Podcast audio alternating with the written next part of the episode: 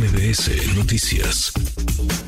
El doctor Marco Fernández, profesor investigador de la Escuela de Gobierno y Transformación Pública del TEC de Monterrey, experto en estos temas. Marco, gracias, ¿cómo estás? Gracias, como siempre, por el espacio. Pues la verdad, eh, preocupado porque los resultados no son sorprendentes, pero no por ello menos eh, desalentadores. Y peor. déjame nada más, perdón, Marco, déjame entender y que entendamos todos qué es lo que evalúa la prueba PISA. Y ahora hablamos de los resultados, de lo que refleja, pero ¿qué es lo que mide? ¿Qué es lo que evalúa la prueba PISA? La prueba PISA la organiza la Organización para la Cooperación y Desarrollo Económico entre una muestra representativa de escuelas públicas y privadas, entre jóvenes que tienen 15 años y dos meses cumplidos y máximo 16 años con tres meses cumplidos se evalúan tres ámbitos del aprendizaje. Eh, para ver qué tan bien están desarrolladas las habilidades, los conocimientos de los chicos en matemáticas, en la parte de comprensión lectora, en la parte de ciencias. Los resultados que se presentaron el día de ayer confirman eh, varias cosas.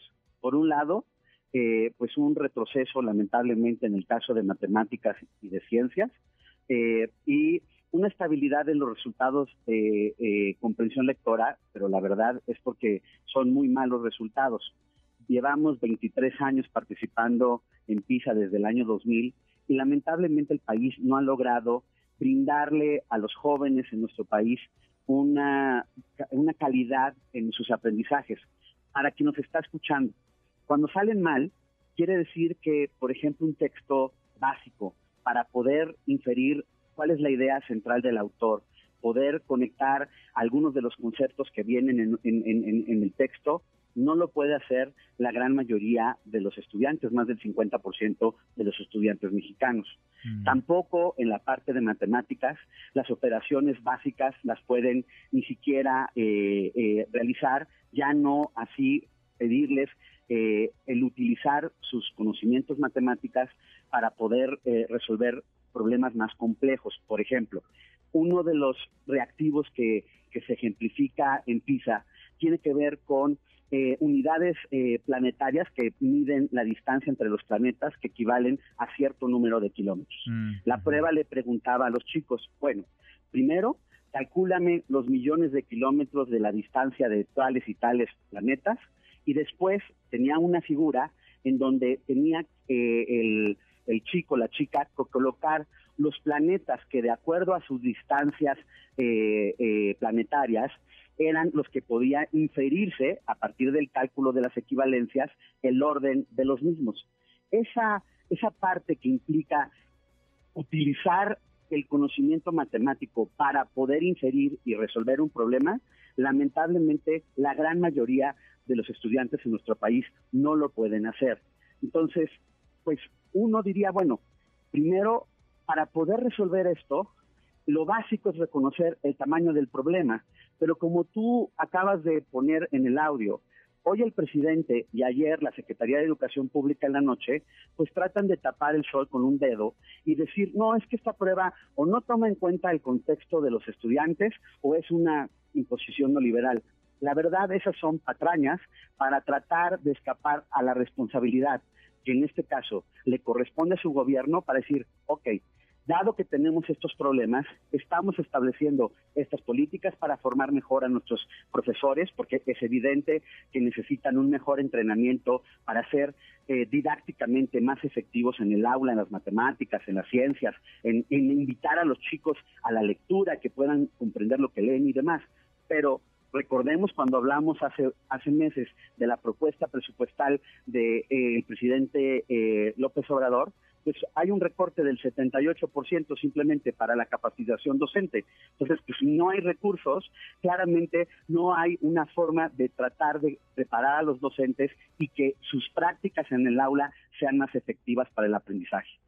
Ahora, eh, preocupa la reacción, porque uno pensaría hay malos resultados, pero tenemos autoridades sensibles y entonces con base en ese diagnóstico, en esos resultados, pueden trazar, pueden delinear una política educativa distinta, una ruta diferente, pero no. Acá se desoyen los resultados, se acusa que viene este modelo del neoliberalismo y nos seguimos como vamos, Marco. Es decir, eh, no solamente están los estragos de la pandemia, sino una autoridad educativa que no escucha, una autoridad superior a la educativa, la del presidente, que tampoco oye. Y los libros de texto gratuitos que ya hemos platicado en otras ocasiones, los actuales, pues lejos de enseñar, confunden, lejos de educar, eh, generan más ruido en padres de familia, en profesores y sobre todo en los estudiantes?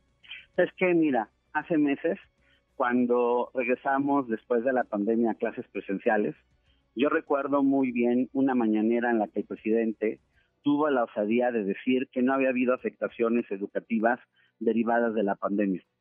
De ese tamaño y su responsabilidad.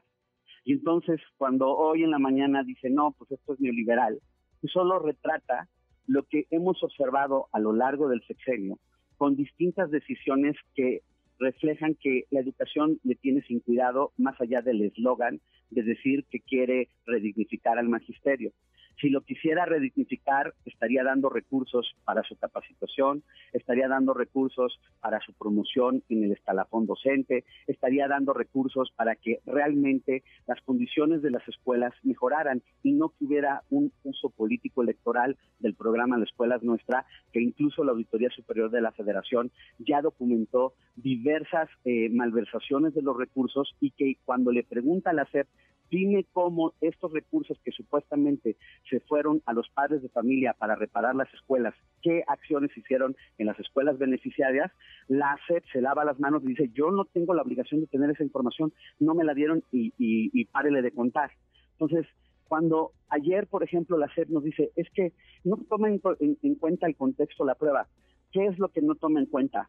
Que ellos no dieron ni un peso para poder eh, facilitar la conectividad de los docentes durante la pandemia con sus alumnos, que no han puesto un peso para tutorías, para ir remediando los retrocesos que se tienen en materia educativa, que recortaron el 78% de los recursos para la capacitación docente. ¿De, qué estamos hablando? ¿De qué falta de contexto eh, quiere, eh, quiere la SED?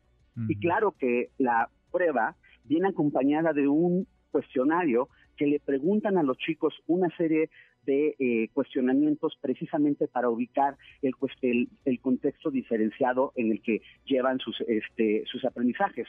Por eso sabemos, por ejemplo, que hay un 21% de los chicos que manifiesta sentirse inseguro cuando va en camino a la escuela y eso es preocupante. Sabemos también que, por ejemplo, 19% de los chicos, perdón, de las chicas y 17% de los chicos reportan sufrir eh, prácticas de bullying, etcétera, etcétera. O sea, sí hay eh, eh, una serie de reactivos en la prueba que se están analizando para ver cómo estos condicionantes afectan los resultados de aprendizaje aprendizaje.